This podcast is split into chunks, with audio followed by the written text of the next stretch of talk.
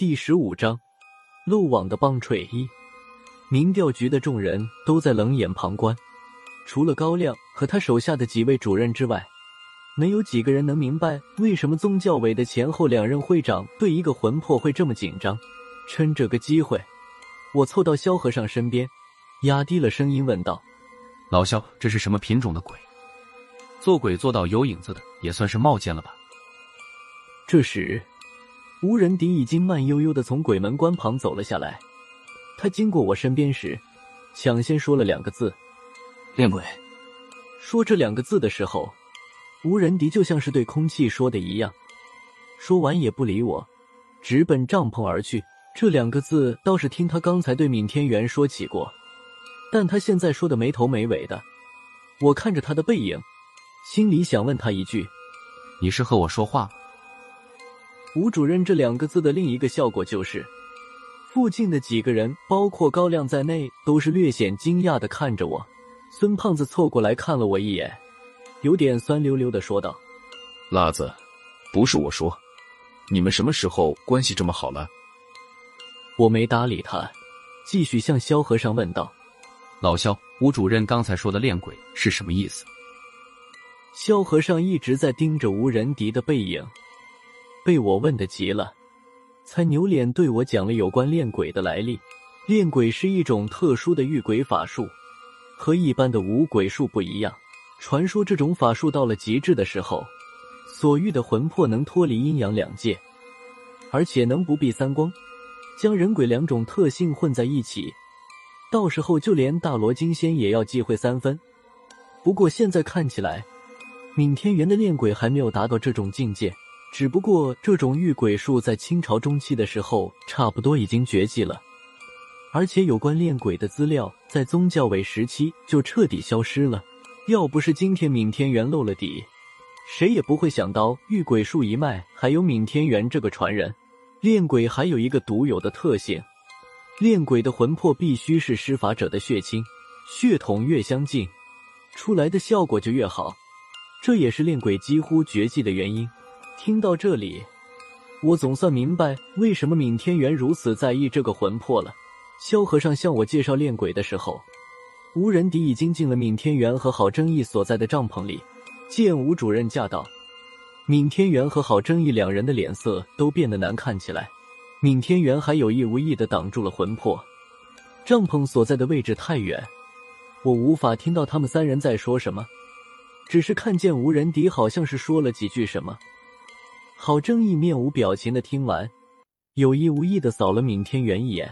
闵天元当时就像木雕泥塑一般，一动不动的站在地上。最后，吴仁迪不耐烦了，仰脸对闵天元又说了一句什么。这时的闵天元像是过了电一样，浑身猛地一颤。吴仁迪就是几步走到闵天元的身后，把抓住魂魄，回手塞进了闵天元的体内，安置好魂魄。吴仁迪一言不发，转身就出了帐篷。闵天元和郝正义紧紧的跟在后面，一直到了鬼门关旁，吴主任才停住脚步。身后的郝正义和闵天元也到了。吴仁迪说道：“最后一个，把他放出来吧。”闵天元犹豫不决。最后，吴主任自己动手了。他做了一个惊人的举动，将魂魄从闵天元的体内拉了出来。没等魂魄反应过来，就将他顺着鬼门扔了进去，随后将鬼门关上。随后，吴仁迪从口袋里掏出来一个小小的瓷瓶，他将瓷瓶打开，将里面的红色液体倒了几滴在鬼门关上。这几滴红色液体在半空中就自燃起来，随后变成小火球将鬼门关燃着。也不知道这是什么火，也就是几分钟的功夫，就把整个鬼门关烧成了一堆焦炭。这次将魂魄送进鬼门关的任务算是结束了。在鬼门关化为灰烬之后，郝正义搀着宗教委的前会长离开了现场。要不是有郝会长的搀扶，闵天元只怕当场就瘫倒在地上了。他的二哥进鬼门关都没见他这样，就算是练鬼，也不过就是一个魂魄而已。我不明白为什么他会有这么大的反应。郝明两位会长离开之后。高亮拉过吴主任在一起，嘀嘀咕咕了半天。趁这个机会，我凑到萧和尚身边，向他问道：“老萧，鬼门关就这么烧了，以后周围的这些死鬼怎么办？”你倒是好心。萧和尚笑了一下，继续说道：“这个鬼门关是民调局私自打开偷运魂魄的，论起来算是偷渡了。偷渡的通道太显眼，烧掉也没什么稀奇的。”话说了没有几句，萧和尚就被高亮叫走，他俩带着大部分人提前回民调局了，留下了熊万义带着我和孙胖子、西门烈还有七八个调查员清理现场。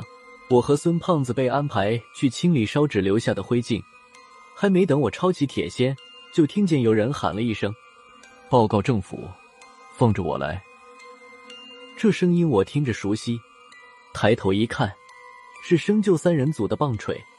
准确的说，是附在他身上的偷儿已经到了我的身边。看见他过来，我一时没有反应过来。你你不是该进鬼门关了吗？他走不了。旁边的熊万义有些无奈的看着棒槌说道：“不知道他是倒霉还是走运。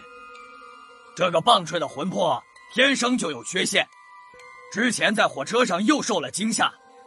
棒槌本人的魂魄在开鬼门关的时候竟然离魂了。”刚才乱哄哄的，都在看吴仁迪和闵天元他们，谁都没有留意。棒槌本人的魂魄随大流进了鬼门关，等到发现的时候，鬼门关已经烧成灰了。